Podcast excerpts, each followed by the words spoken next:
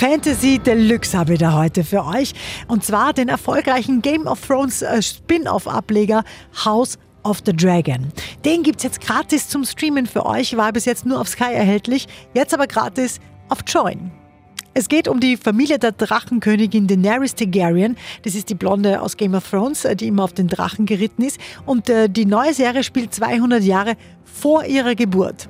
Hat aber alles zu bieten, was Game of Thrones schon so dermaßen großartig gemacht hat, inklusive natürlich den Kampf um den eisernen Thron. Der Traum, er war deutlicher als eine Erinnerung.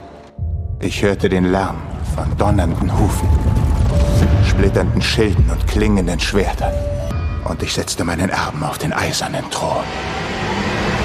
Und alle Drachen brüllten wie aus einem Maul.